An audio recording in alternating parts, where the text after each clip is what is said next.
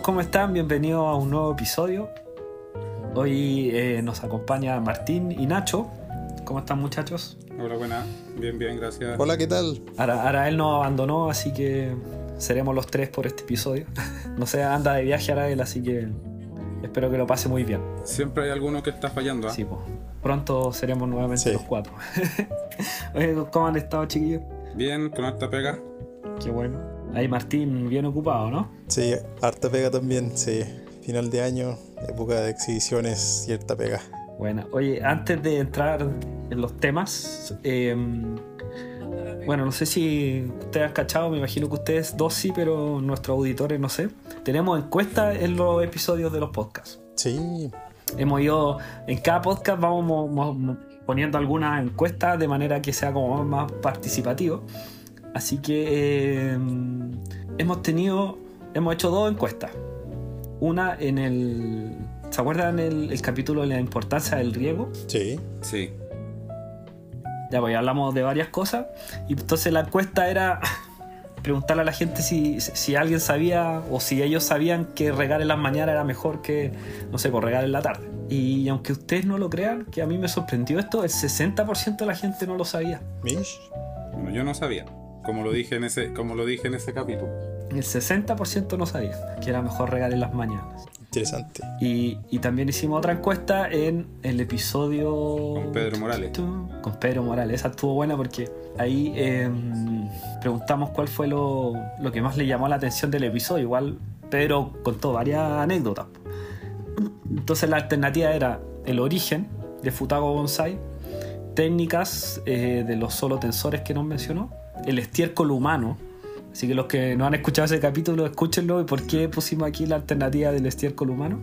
Y El la- estiércol los- humano. sí, las seis escuelas chinas. Eso, eso fue una de las cosas que más nos dijo que le había sorprendido. Que utilizaban Sí. el estiércol humano para abonar sus arbolitos. Pero eso fue hace harto años atrás y pues ya yo creo que cambió. Pero ahí sabéis que ganó con un 42% el origen del nombre Futago Bonsai. Eso fue lo que más sorprendió ese capítulo. Sí, lo que pasa es que igual Sí. fue entretenido y, y tiene también, supongo yo, relación a quién colocó el nombre. Yo también creo lo mismo. Tienes que escuchar el capítulo, Martín parece. Sí, vamos. Sí, y todos los que no lo han escuchado tienen, tienen que ir para que se enteren de esas cosas. Y todavía hay una hay otra encuesta que es de qué les gustaría que habláramos en el podcast y pusimos seis alternativas, así que para que vayan ahí a la descripción en Spotify, van a la descripción del capítulo y abajito aparece la encuesta y ustedes pueden votar para ver. En este minuto hay un empate técnico, están todas las opciones con un voto. Todas las opciones Así con que- un voto tienen un 20% cada una. Exactamente. Igual está entretenido eso porque así la gente va a poder dar la opinión de lo que quieren escuchar. No, no así hacer el monopolio de lo que nosotros queremos que ellos escuchen. Sí, ¿no? Y, va haciendo una, sinergia ahí conversando con nuestros aficionados. Hoy, em, y antes de, seguir, quería recordarles que eh, tenemos la opción de donarnos un café, que es Buy Me a Coffee. Ahí en la descripción también tenemos el link por si quieren apoyarnos para que el podcast crezca, mejoremos nuestra calidad de audio y todos los software y cosas que, que se requiere para, para ir creciendo poco a poco. Quería, eh, bueno, quizás como muchos escucharon hace un par de podcasts atrás, Martín estuvo desaparecido, pero por una razón muy importante.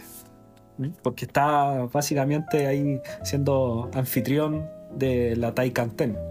¿Cómo fue esa experiencia, Martín? ¿Tú ya habías estado, sí o no? Uf, eh, no, es mi primera vez trabajando en la Taikanten. Había trabajado en otra exhibición, eso sí.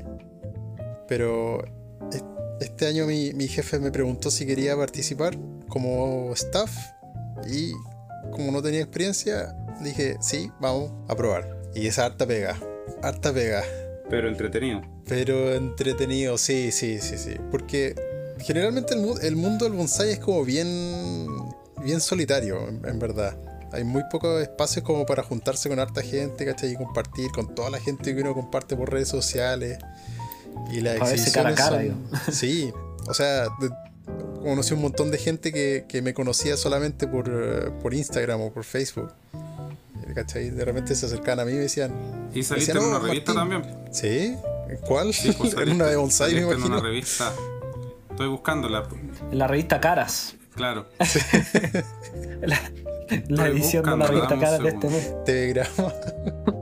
En la Bonsai Focus. Ah, Bonsai Focus. sí, ese artículo me lo mandaron, me lo mandó un amigo y yo no tenía la menor idea que había salido en esa revista. Pero lo, lo que pasa es que el año pasado hice un artículo para una revista, para Kimbon, una revista japonesa de bonsai. Y, y creo que ellos compran lo- los artículos, o sea, Bonsai Focus compra los artículos de esta revista y los, los traduce. Y los traduce y los. Está bueno. Sí. Así que los que quieran ver ahí un artículo Martín Bonsai Focus. Ahí, ahí podemos dejar el link después abajo, porque estaba en Facebook.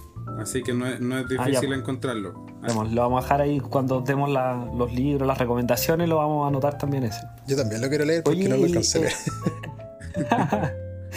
lo escribiste y lo mandaste, ¿no? O sea, no, yo no escribí nada. me escribieron todo sobre mí y Ah, lo perfecto. tradujeron. Ya, Mish, está bueno. Oye, la Taikan Ten, por si, por si los auditores no saben, es como la segunda exposición más grande de bonsai de Japón. Claro, es la segunda más grande, más famosa. No es tan antigua como la Kokufu. Eh, esta, No, tiene, creo que la primera fue del 81.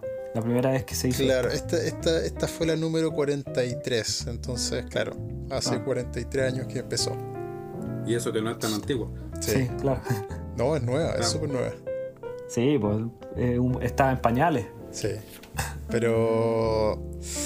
A ver, uff, la calidad de los árboles, vamos, vamos a partir con eso. La calidad de los árboles es espectacular. O sea, nada que decir en ese sentido. No sé si las personas de acá han, han visto fotos o cosas así. Yo subí Sí, algunas Fotos fotos. nomás. Yo vi tus fotos, de hecho, que has subido en Instagram. Sí, bueno, las fotos en verdad no, no le hacen. No le hacen honor lo- realmente al. No. A los tamaños, al porte de los árboles, a la elegancia, a los detalles, a la, a la experiencia de estar ahí. Ver un árbol en, en 3D, en, en vivo y en directo, es muy diferente a verlo en una imagen. Muy, muy, muy diferente. Sí, es Así un, hay que- un abismo de diferencia. Sí. Así que a todas las personas que les gusta el bonsai les recomiendo siempre ir a exhibiciones, porque ahí es donde uno se da cuenta en verdad de lo que, de lo que son los árboles. Ni los videos sirven, ni los, vide- ni los videos capturan muy bien la... No, pues si no hay nada ahí como estar con la sensación del árbol viéndolo. Mm, Y uno tiene mejor percepción de las profundidades, todo. claro.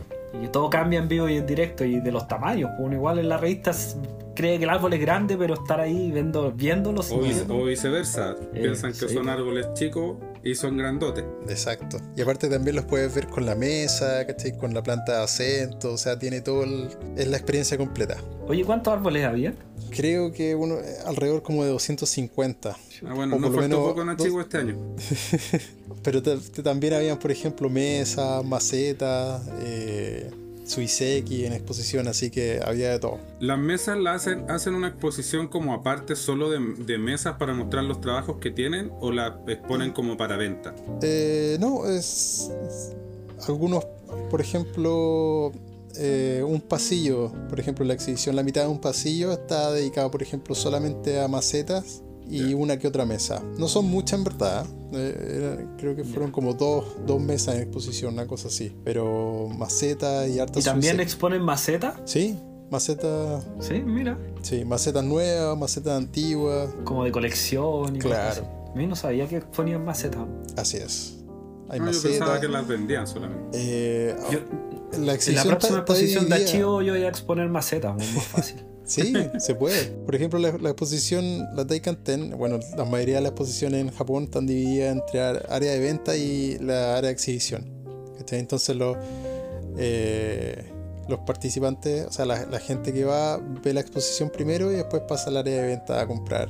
Ahí, esa es la parte entretenida, por lo menos para los profesionales, el área de venta. Oye, ¿y, y en la parte de ventas venden árboles así cototo? Sí, O puro sí, no, no, de ¿sí todo, de todo, de todo. O sea, material que recién sacaron del campo, ¿cachai? Sin raíces, que están como en bolsa.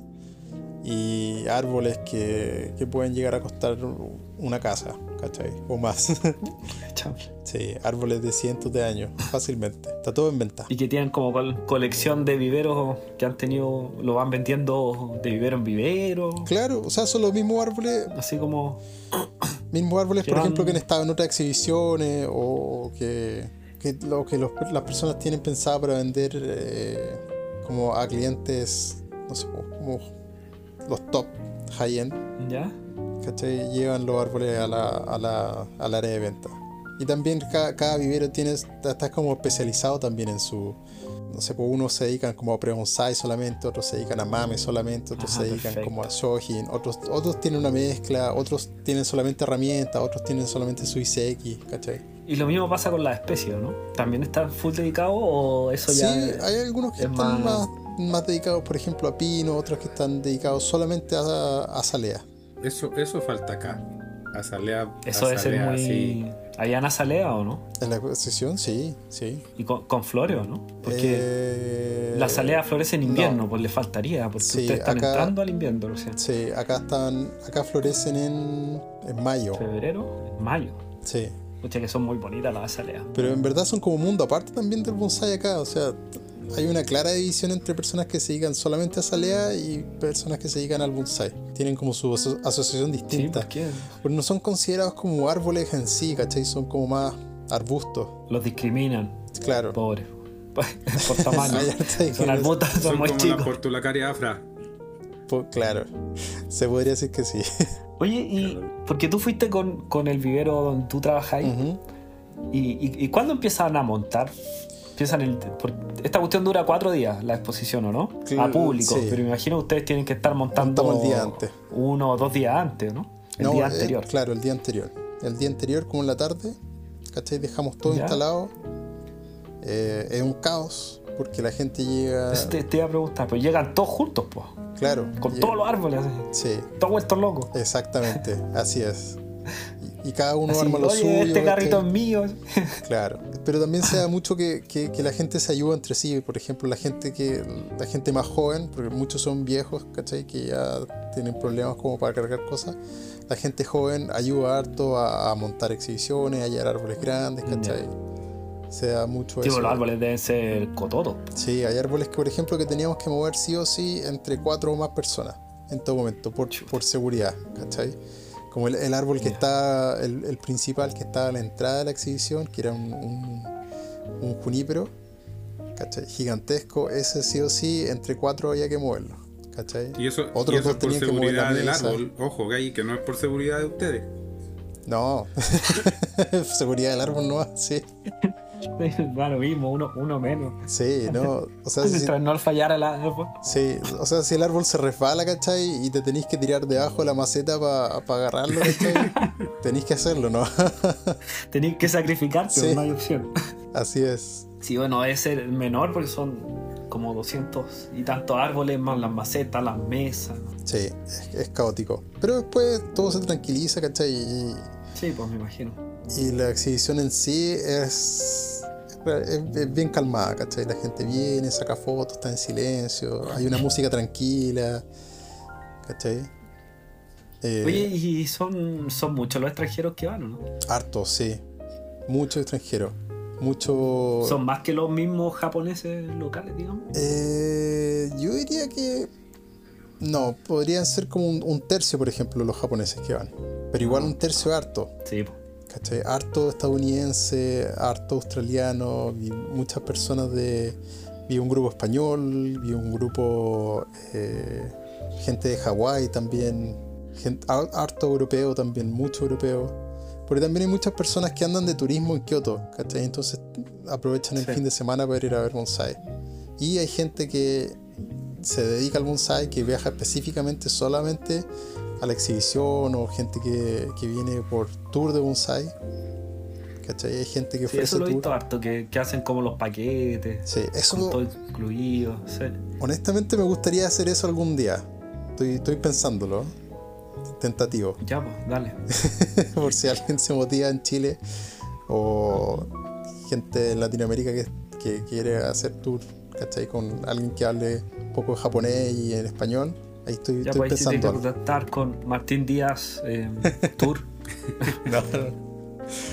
Pero es un, es un pensamiento nomás, porque, porque se ve bien entretenido y, y, y viajar con gente es, es más, mucho mejor que viajar solo. Sí, pues si uno tiene, entre comillas, solucionado el tema de la persona, del traductor allá Mm. que cache, puta, eh, eh, eh, otra cosa, pues Sí. mucho más tranquilo. Y, por ejemplo, mi, mi trabajo principalmente en la exhibición era estar de pie, ¿cachai? En una esquina vigilando los árboles, saludando a la gente. Y de repente se me acercaban otros japoneses que estaban trabajando ahí y me decían, por favor, ayúdame, tra- traduce. Ah, perfecto. Porque estaban hablando, por ejemplo, con, con- Claro, estaban hablando con algún cliente de algún otro país, ¿cachai? Y necesitaban un poco de traducción. Y, y ahí hacíamos Ya. trabajo de traducciones. Re- relaciones públicas. Oye, entretenido igual, porque ahí sí que te conectáis harto, porque con todos, pues con la parte japonesa y con la parte Sí. del que viene llegando, preguntando. Sí. Pero la mayoría del tiempo no, no me tocaba hacer nada más que, más que vigilar. Es muy difícil la selección para poder presentar un árbol en la exposición. Ah, la selección. Hay, hay un cierto estándar. Porque no es llegar y poner cualquier árbol, Claro. por muy por muy vivero de bonsai que, que sea o, o muy maestro, no creo que sea llegar y, y decir ya yo voy y coloco el árbol que quiero. O sea, de- depen- depende de la calidad del árbol en verdad. Pero no, no tengo muy claro el proceso de, de selección en sí. Sé que hay que pagar una cuota. ¿Cachai? Hay que, hay que pagar lo que un. yo tengo entendido, Ujú. la, la, la Taikateni es un poco más relajada que la. Sí, la Kokofu Que la hay, hay que llevar eh, los árboles a Sí. preselección. Porque son, Mm. son, son muchos los árboles que se van a exhibir. ¿Cachai? Y no pueden dejar entrar a todos, entonces tienen que hacer una selección. Creo que en la Taikanten no estoy seguro, pero me imagino que, que no tienen más espacio, quizá, para recibir más árboles. Pero aún así hay un nivel bien alto. Por lo que yo estuve averiguando, era, un, era claro, un poco más, más light en ese sentido. Mm. Uno podía encontrar árboles como que era su primera exposición Mm, importante. No tenían que ser obras maestras de que años y años que ya en un vivero, no sé. Sí. Era un poco más. No sé si relajado, porque igual todos son muy buenos árboles. Pero. Pero sí, pues puede ser más, más relajado que la Cocofu. Sí, es que la Kokofu eh, hay tantos árboles que, que tienen como dos versiones de la exhibición, donde rotan los árboles, ¿cachai? Sí, Una pues vez- hace dos fines de semana. Con, o sea, como que para en la mitad de la semana, si no me equivoco. Eh, Y la hacen en la siguiente, ¿o ¿no? Como cuatro días y después cuatro días. Una cosa así, sí. Sí. Pero son, son dos versiones. Por ahí hay muchos árboles en verdad. Pero la Taikanten no tanto. Pero aún así, sí, el nivel es bien alto. Es por algo, es como la segunda más conocida en Claro. Japón. O sí, igual. Y en el mundo debe ser una de las más. De las más también, no sé cuál. Si de fotografiadas. Japón hay otra más top. Sí, claro. Sí, de todas maneras. Chivo, po. No se claro. va a tercer lugar. Tercer, claro. Que nosotros todavía no tenemos exposición de maceta y mesa. No te quieres igualarlo a ellos. Claro, por eso, No, por pero- eso estamos, en el, estamos en tercer lugar. ¿no? Sí, por eso. Todavía no calificamos. Pero ya vamos a llegar, ya vamos a llegar. De a poco se va avanzando, sí. Oye, y pasa allá lo mismo que acá, así que, que hay gente que, que trata de tocar los árboles. Ah, como que, no sé, Eh, se acerca un poco más de lo que corresponde y uno empieza a tiritar. O son más- No, no me tocó. como más claro. respetuosos. No, no me tocó gritarle a nadie ni, ni nada. La gente como que sa- sabía que, que, que hay que tener cierto respeto y cuidado con los árboles, porque son delicados también. Uh, había una niñita que andaba corriendo con la mamá detrás, tratando de jugar con, los, con las figuritas que estaban en, en exhibición. Pero no, ningún problema. Ahí saltaban Y ahí todos. ustedes con las katanas en la mano. No, no, no, no. La mamá casi le corta la mano. Sí, porque- Pero lo que sí me dijeron que, por ejemplo, en otras exhibiciones había ocurrido que habían desaparecido, por ejemplo, plantas de acento o macetas chiquititas que estaban en exhibición. Así que tenía que estar con cuidado y vigilando que, que la exhibición no fuera tocada por nadie. Sí, pues hay que estar atento porque en cualquier segundo descuido Pasa el se puede uno, Sí. y se la echa al bolsillo y listo. No, y los niños también, No pues, se a los niños les llama la atención y no lo hacen con ninguna con ningún fin de maldad, sino que lo hacen por Mm, porque les gustó nomás. claro. Y, y en estas exposiciones son solo son solo exposiciones, no hay charlas, demostraciones. o igual hay. Eh, No, solamente exhibición. no, solo. solamente exhibición y venta. Y en las ventas son como, digamos, ventas de maceta, Ujú. plantas o, o venden poleras, gorros, así, llaveros, así. No, el so- souvenir. no solamente, solamente cosas No relacionadas. son tan sudamericanos. No, no, no, no es, no es como una convención de bonsai, es más. Más solemne, así, no me la imagino yo. No, no solemne, O sea, no, pero. no, pero- está- está- no, no se vende la taza de café No. que dice Taikanten No, nada. 24, ¿no? Nada, nada. Jockey. nada. Claro, un jockey. No, so- sola- solamente, solamente cosas relacionadas estrictamente al bonsai. Y los precios, por ejemplo, obviamente sin contar obras maestras, son igual caros en comparación, por Eh. ejemplo, como, como, como los precios de venta de acá. La verdad no, no, no, no sabría cómo comprarlo porque no, no tengo muy claro los precios de venta en Chile. Pero yo diría que son más caros, por ejemplo, de, que ir a un vivero y, y comprar el árbol ahí. Porque hay, hay más turistas, ¿cachai? Hay más gente que va específicamente a comprar eso, entonces los precios suben un poco. Hay más interés, pues. Claro. Oye, ¿y las macetas y esas cosas son caras? Ahí... Porque me imagino ya ponen. Sí. Valdrá. Depende del. De, ten- habrá como. No sé, po, como un maestro que hace maceta, entonces ese Sí. compadre vale más su maceta. Sí, ¿Sí? sí. O sea, como reconocidos. Sí, el, el nombre del, del ceramista y del artesano eh, es lo que dicta más o menos el precio de la maceta. Ya. ¿Y esos artesanos van para allá? O sea, ¿tú podéis conocerlos? Los que están vivos, sí, a mí me toca. Me ha Sí, tocado, claro. me ha tocado conocer algunos. De hecho, hice una maceta con, con uno con uno bien famoso hace un par de años atrás. Y súper simpático ¿Tú el. Sí. O sea, fuimos a su casa a visitarlo y, nos dijo, ok, pónganse el delantal y vamos a hacer una maceta. ¿Laura? Sí, estábamos yo, mi maestro y un visitante de Estados Unidos. Y los tres quedamos así como, ¿qué? ¿Hicieron una maceta con torno o así No, hicimos una maceta Digamos, con... con- eh, con molde? no, armándola como por, eh, por parte Por, por pieza, ya. Y, y no alcanzamos a terminarla. Y de hecho este, este señor fue tan buena onda que eh, él terminó las macetas por nosotros, como los detalles, después las cosió y después nos las envió como un mes después. ¿En serio? Sí, firmado por él y firmado por nosotros. Sí, espectacular. Súper ¿Y tú todavía simpático. tenías esa maceta, no? Sí, todavía la tengo. De hecho, la, la tengo en Chile, la dejé. la dejé en un lugar seguro. Ah, ya, pero no, no tiene árbol, digamos, la maceta, ¿no? No, no, no, no. Es solamente de colección esa. Oye, pero ¿por qué se coleccionan macetas de bonsai y no se plantan? Porque yo he visto un montón de revistas japonesas, o revistas no japonesas, y muestran colecciones de macetas, pues. Sí. Y como que alguien hizo la maceta y nunca jamás plantaron un árbol ahí, pues la hizo. Y el compadre la compró y la coleccionó forever. Sí. Sigue ahí, no sé, tiene do- 200 años la maceta, nunca hubo un árbol ahí. Ah, Loco, no habría, habría que preguntarle a la persona, pero, Sí, pero pasa como- mucho que, no sé. que cuando la maceta toma como mucho, valo- mucho valor sentimental para uno o tiene un, un gran valor económico, eh, es preferible no usarla o usarla solamente, por ejemplo, para exhibiciones. Entonces solamente se trasplanta el árbol, perfecto. Se usa la maceta para la exhibición, se saca la foto y después se, se cambia la maceta. Porque la maceta es tan importante que es, es muy arriesgado mantener un árbol en ella. Sí, Por pues, porque puede pasar cualquier cosa. Las macetas tienden, por ejemplo, mucho a quebrarse en invierno acá porque cuando se congela el sustrato y el agua, se expande, Se expande, pues. claro, y se quiebra la maceta. Entonces, para evitar eso, muchas personas solamente ocupan la maceta importante en, en momentos muy, muy puntuales. Para Ahí exposición. se hace eso, se trasplanta con la maceta para esa posición y después Sí. se vuelve, digamos, a la yo, otra diría, maceta. yo diría que el, el- el 99% de los árboles en exhibición fueron trasplantados hace, hace poco con la maceta de exhibición.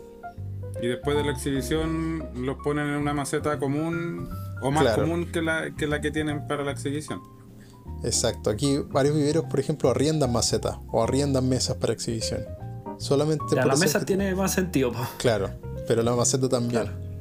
También la rienda. Sí. ¿Y cuánto, cuánto tiempo antes deciden la maceta? O, o yo, por ejemplo, voy a exponer un árbol y dos días antes lo trasplanto para la exposición y después de la exposición Se- lo vuelvo a sacar. Sí, se puede hacer. Sería un poco irresponsable dos días antes de la exhibición, eso sí, pero. estáis como el bonsai de cuneta, así que lo, lo trasplanta el día mismo que lo sale a vender. No, ahí no lo Claro. trasplanta, lo, sa- O sea, lo saca de la pero- bolsa y le, le saca bueno, un, poco, saca y lo- un poco de sustrato, ¿no? Claro, pero en todo caso el, el trasplante es, es solamente sacar el árbol de la maceta y ponerlo en otra, no es... Y ponerlo en la otra, claro. Claro, no es quitarle sustrato y... O lo menos ¿y posible. hubo, hubo algún, hubo algún árbol así cuático que quedaste loco? Dijiste, oh, Ah, tendría que haber sido el, el- el que estaba en la entrada, que había sido el ganador del año anterior, que también saqué fotos. ¿Y este año quién ganó? Pero esa no la subió al Instagram, pues no lo he visto. Ese sí lo subí, lo subí. Es el árbol que está, lo saqué con dos Ajá. personas que estaban hablando enfrente del árbol. Vale, es que volver a verlo, entonces probablemente lo vi. El, el que Pero a mí me ganó, gustó uno que se veía en el fondo, que era un estilo escoba. Una escoba. Ah, Sí. súper grande, sí, sí, sí, sí. Súper grande. Sí, es un monstruo esa cuestión. Es, es un... O, o sea, la foto se veía enorme comparado con los otros. Sí, no, No sé es, cómo habrá sido, pero. es más grueso que yo ese árbol. Laura, Sí, acuático. no, se veía es, muy bacán. es un monstruo. Unos poquitos, ¿Y cuál es unos que- poquitos años de trabajo. Sí. Pero el- el problema también que, que tiene uno al ver estos árboles, por ejemplo, en personas que te das cuenta, por ejemplo, también de los, de los detalles que tienen que no son tan buenos. ¿Cachai? Te, te empiezas a dar cuenta de los defectos. Y en verdad no, no me gusta Ah. como hablar tanto de los defectos del árbol, pero por ejemplo este árbol, eh, esta Selcoa, ¿cachai? En estilo escoba, tenía unos cortes, se notaba que habían, que habían sido como muy rectos, que el árbol había sido como cortado. eh, Con una motosierra Claro. por un leñador. claro. De Siberia, una cosa así. Y, y después había ramificado. Entonces, los, si bien el árbol se veía bien en general, te acercaba y, y veía esos cortes que se veían muy, muy, muy artificiales. Entonces, Ah, y perdía el encanto. claro, perdí un poco la magia. Por, por eso de lejos se veía tan bacán. pues. Sí. No, pero el árbol sigue siendo impresionante. ¿eh? Porque además era, bueno, la foto es decir, el medio pedazo de Sí, árbol. Ese era para moverlo también como con cuatro, ¿no? claro. Sí. Sí, de más. pues.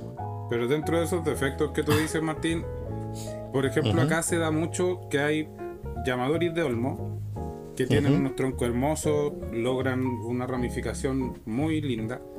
Pero, por ejemplo, acá a mí me pasa mucho que a veces con esos tremendos troncos no logran tener las ramas principales al nivel de, que lo, de lo que deberían tener con el nivel de tronco que tienen. Siempre son ramas finas. Tienen una ramificación hermosa. Ah, no, ok, Pero entiendo. no tienen, no tienen ramas primarias, secundarias, que finalmente eso se debería dar igual. Porque tenéis que pensar que si tenéis un tronco de un metro de diámetro, no podéis tener las ramas que midan 5 milímetros.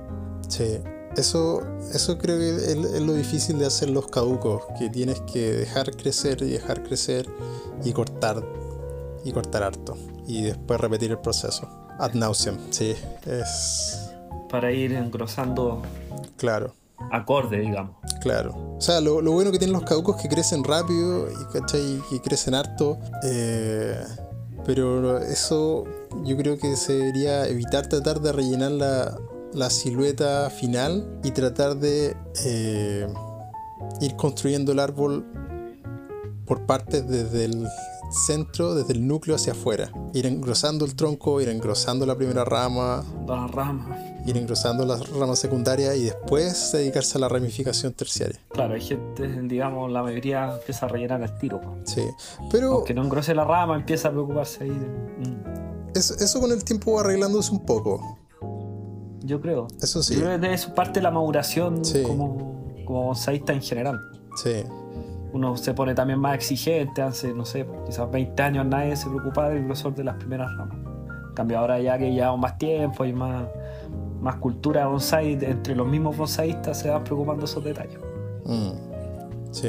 Yo creo que tiene que ver con esa maduración como, como cultores en general. Del Claro. país, digo. Se va refinando un poco más el, Sí, los gustos. El arte. El arte. el arte. Cada vez estamos es. más refinados. Exacto. Con el meñique arriba. Claro.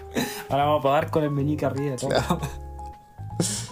Oye, ¿alguna anécdota, así, alguna cosa entretenida que pasó en esta Eh, bueno, la gente que conocí eh, me saludó, creo que. No, no creo que. Hu- Hugo Zamora, creo, de, de México. Me, suena Hugo Zamora. Es que Me una, una persona. Si no- Sí, me, to- me tocó hablar con, con varias personas en español y que, por ejemplo, él estaba ayudando en, eh, en el vivero de Kunio Kobayashi, si no me equivoco, Shunkaen. Y también habían otros aprendices que, que hablaban español ahí. Se me olvidó el nombre ahora y, y ojalá no escuche este podcast se. No importa, si, si lo escucha no va a cachar qué es. Sí. Pero me tocó hablar con harta gente en español y eso fue entretenido porque generalmente trabajo solo todos los días, entonces cambiar un poco sí, bueno, de... tenéis con qué hablar. Sí, cambiar un poco el aire y conocer a las personas que hacen bonsai alrededor del mundo es bien gratificante. Qué bueno. Sí, pues esa experiencia es como inigualable porque ahí como están todos en la misma parada. pues. Sí, ¿Cachai? Todo así como medio, medio solo ahí, podando árboles todo el rato. exacto. Y de repente se juntan todos ahí. Sí. Oigan, em, después de, de, de la exposición, ¿qué- los árboles los, los, los devuelven, los devuelven al vivero Sí. y ahí le hacen el trasplante a las macetas antiguas. Eh, Porque igual sí. están, están cuatro días en este espacio que es, es indoor, po. o sea, es como un, un espacio cerrado con temperatura, digamos, más alta de la que cuando salen los árboles. Pues vuelven a su clima frío. po. Claro. Ahí como se, se ven afectados, se afectan algo los árboles. Mm, La verdad no, no mucho. Eh, si bien el cambio de temperatura eh, provoca un estrés en el árbol, no, no se traduce en un... Si el árbol está relativamente saludable, no debería ser ningún problema. O sea, solamente cuatro días el árbol generalmente se pone un poco más verde, mejora el color, ¿cachai? Em, Porque cree que es primavera, pero después... Claro. Pero no, no, hay, no hay ninguna así como falsa brotación, que el árbol eh, emita alguna Mm, No, brotación. es, es mu- es muy poco tiempo en verdad como para, para generar eso. Así que, eso. sí, No, y además ustedes están en empezando el invierno, otoño tardío, claro, empezando el frío ya. exacto. Pero no, genera- ¿Estáis preparando ya los, los árboles para pasar el frío? ¿no? eh, no, lo bueno es que no tenemos que hacer nada para eso, solamente dejarlo afuera. Eh, harto trabajo, sí, de, de- con los pinos también. Eh, quitando agujas viejas y algún dejando un poco de agujas nuevas también. Esto es un trabajo que se hace también todos los años eh, con la mantención de pinos, que es importante hacerlo, aclarar un poco, eh, es la época de hacerlo. ¿Volviste de la exposición que estuviste full? Ah, full trabajo, Así es, sin descanso. sin descanso. Y después viene la, la temporada de trasplantes, así que tampoco hay que descansar. ¿O no? No, la temporada de trasplante un- un- podrían eh, ¿Cu- ser- ¿Cuándo, em- podría ser el, el- el- el tiempo que más, o sea, que menos pega tienes? ¿Verano? Eh, No, pues ahí tiene que regar No, todos los es que días. ese, pues, ese es el veces. riego, po. pero igual tenéis menos pega si lo pensáis. Yo diría que podría ser. Diría que en O sea, invierno, porque en verano, invierno principalmente. En verano cero opción de tomarte vacaciones. po. en verano es complejo, claro. Claro, pues invierno es como la, Sí, invierno, la temporada sí. de vacaciones. Claro, Navidad, Año Nuevo son las mejores épocas para, para el bonsai. Para... Ya, Con una nevada, claro, ahí es día libre. ya. O sea, estáis ahí viendo el pronóstico. Sí, rezando. Para saber, si, para saber si vaya a poder salir mañana. Sí, esperando por ese día libre. Mañana hay nieve, mañana tengo libre. Así es. ¿Por qué tenéis libre los días que cae nieve? O sea, no es que, O sea, porque igual suponte si tenéis que hacer algún trabajo, eh, lo podéis hacer al interior. po. claro, no, no- no es que ¿No? sea como libre, sino O- es, es como, por ejemplo, que lo- digamos que las temperaturas son tan bajas que, por ejemplo, no, no, puedo, hacer, no puedo hacer un trabajo muy eh, extremo en un árbol. No puede ser un trabajo muy fuerte, no puedo... Cualquier cosa que Ah, debilite y la estrese mucho el es árbol, muy, muy claro, fría. Claro. Ah, Y aparte, o por ejemplo, mover árboles que tengan mucha nieve, ¿cachai? Puede ser un problema. Eh, No, y peligroso. y peligroso, ¿cachai? hay resbalar. Y harto Hay frío. que andan a buscarlo, entonces. Se te congelan los dedos, ¿cachai? Empiezan a necrotizar, después hay que cortarlo, es un, un atado. es muy, muy peligroso. Sí. Igual las temperaturas son bajas allá, po. Sí, en invierno sí, bien baja. Sí, pues, no es como acá, por eso, claro, ahí se explica. Aquí en, invierno igual podía hacer cosas, pues, pero allá, claro, con esas temperaturas bajas, no. Sí. Y también, el, mirarlos nomás, cómo se ven nevaditos. también en el verano, habíamos hablado de eso antes en el, Sí, en el episodio del riego. Ahora estoy recordando todo. Cuando el calor es tan alto que, que se cierran los, las estomas, los estomas, Los estomas. los estomas. Claro, ahí también es cuando evitamos trabajar en los árboles. Como ahora aquí en Chile estamos puros 33, 34, Así 32. es. Y este, fin de, y este fin de semana va a estar terrible. Sí, pues en el que estamos grabando. Pasado humo, a propósito, el día que estamos grabando aquí en Santiago está Sí, pero pues hay un terrible. incendio. Sí. Y bueno, hoy día hicieron 33, pues. Eso también ayuda al incendio, al fuego ahí que no para, pues. Y con 33 grados hay como 20% de humedad o menos. Ahí todo seco, pues. se prende. Come igual, pero bueno. Se recomienda regar harto y, y cuidar que no suba la temperatura y disminuya mucho la humedad en los árboles entonces. Sí, pues hay que regarlo. Yo estoy regando dos veces ya, claro, en la mañana fuerte y después en la tarde como una, una repasada. así, Muy para bien. que estén bien hidratados los chiquillos. Oigan, eh, ¿alguno trajo alguna recomendación para este capítulo? ¿Alguna noticia? ¿Algún evento que vaya a suceder? Yo esta semana vine pobre. Yo, Nos falta aquí el consejo Arael. yo hice un artículo. un artículo en una revista que vamos a poner el link después. Esa es tu recomendación. Claro, esa es mi recomendación. Eh, yo, yo, yo tengo dos recomendaciones. Una que, mm, bueno, un libro. Que un- un- la otra vez eh, en algún capítulo, no me acuerdo en cuál, hablábamos con Arael de, de como la información o la poca información que hay de árboles nativos. Y eh, en, en ese aspecto, lo- para los chilenos que quieran trabajar árboles nativos, hay una, una serie de libros que se llama Flora Silvestre de Chile, que está dividido por zona, la zona central, zona araucana, zona austral. Y si bien es como bien bien poco específico, sino que habla en general de, de dónde están distribuidos los árboles, cómo su estructura fisiológica. Igual para los que quieran saber un, poco, aunque sea un poco de algún árbol nativo, a ver si, si se podría dar en la zona donde viven. Igual es un buen, una buena serie de libros, porque son varios libros, son como 4 o 5, que pueden consultar y sale explicado, eh, supongamos, entre qué altitud se da. Si se dan en, la zona central eh, por el clima hasta tal región, entonces uno puede ir más o menos cachando si, le- si podría cultivar esa especie que está buscando en su, en su región.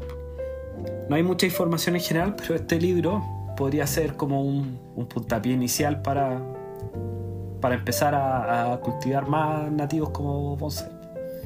Así que también se lo vamos a dejar en el, en el link. Para saber si te pueden funcionar en el lugar donde estás viviendo. Sí, esa, ese es como el plan. Eh, es bastante completo en ese sentido porque de cada especie te va mostrando alguna, incluso en algunas especies que hay más investigación te puede decir en qué tipo de suelo se desarrolla. Eso también te podría ayudar como para cultivar el bonsai.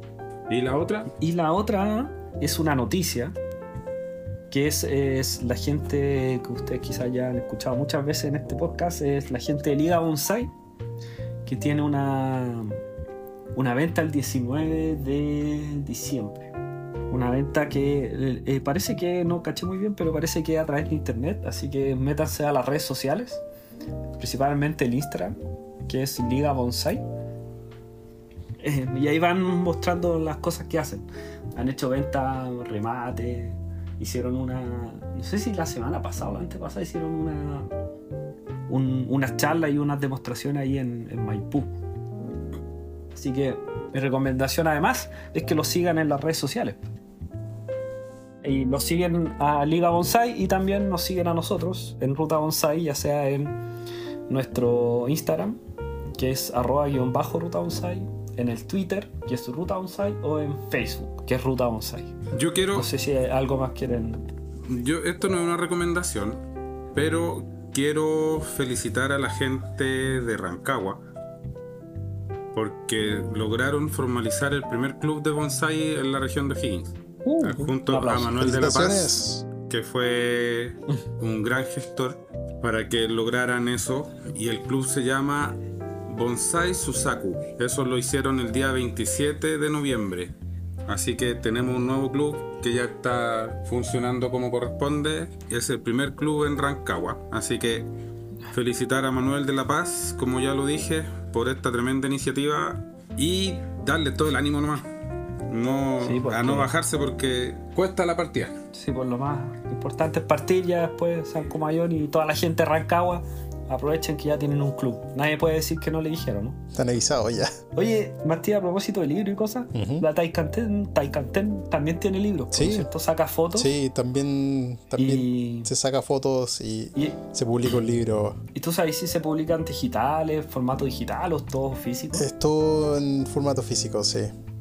Tapa Todo. dura. Ah, chulo, pues. O sea, Martín tiene que, que ver el, el formato físico y digitalizarlo. Claro, yo le voy a sacar fotos Escanearlo, escanearlo, escanearlo en PDF. Sí, Oye, que no salga eso porque después me van a, me van a acusar de, de piratería. No sé, ahí el, el encargado de eso hará él y no sé en qué, humor andará. Así que probablemente te ponga en, ¿cómo se llama? Eh, aumentado el volumen. Claro, va a callar todo lo demás y va a poner solo eso al comienzo, al Claro. medio y al final. Eh, ya muchachos, bueno, ha sido un placer. Espero verlos para nuestro próximo episodio. Muchas gracias Por por, la. Y invitación. pues, Como siempre, nos vemos pronto, nos escuchamos pronto también. un gustazo. nos estamos oyendo. Un gusto que estén muy bien. Cuídense y rieguen harto. Gracias amigos por escuchar este capítulo. Recuerden seguirnos en Spotify y darle a la campanita, que es muy importante para que los notifiquen del próximo episodio. Esto fue Ruta Bonsai, nos vemos pronto.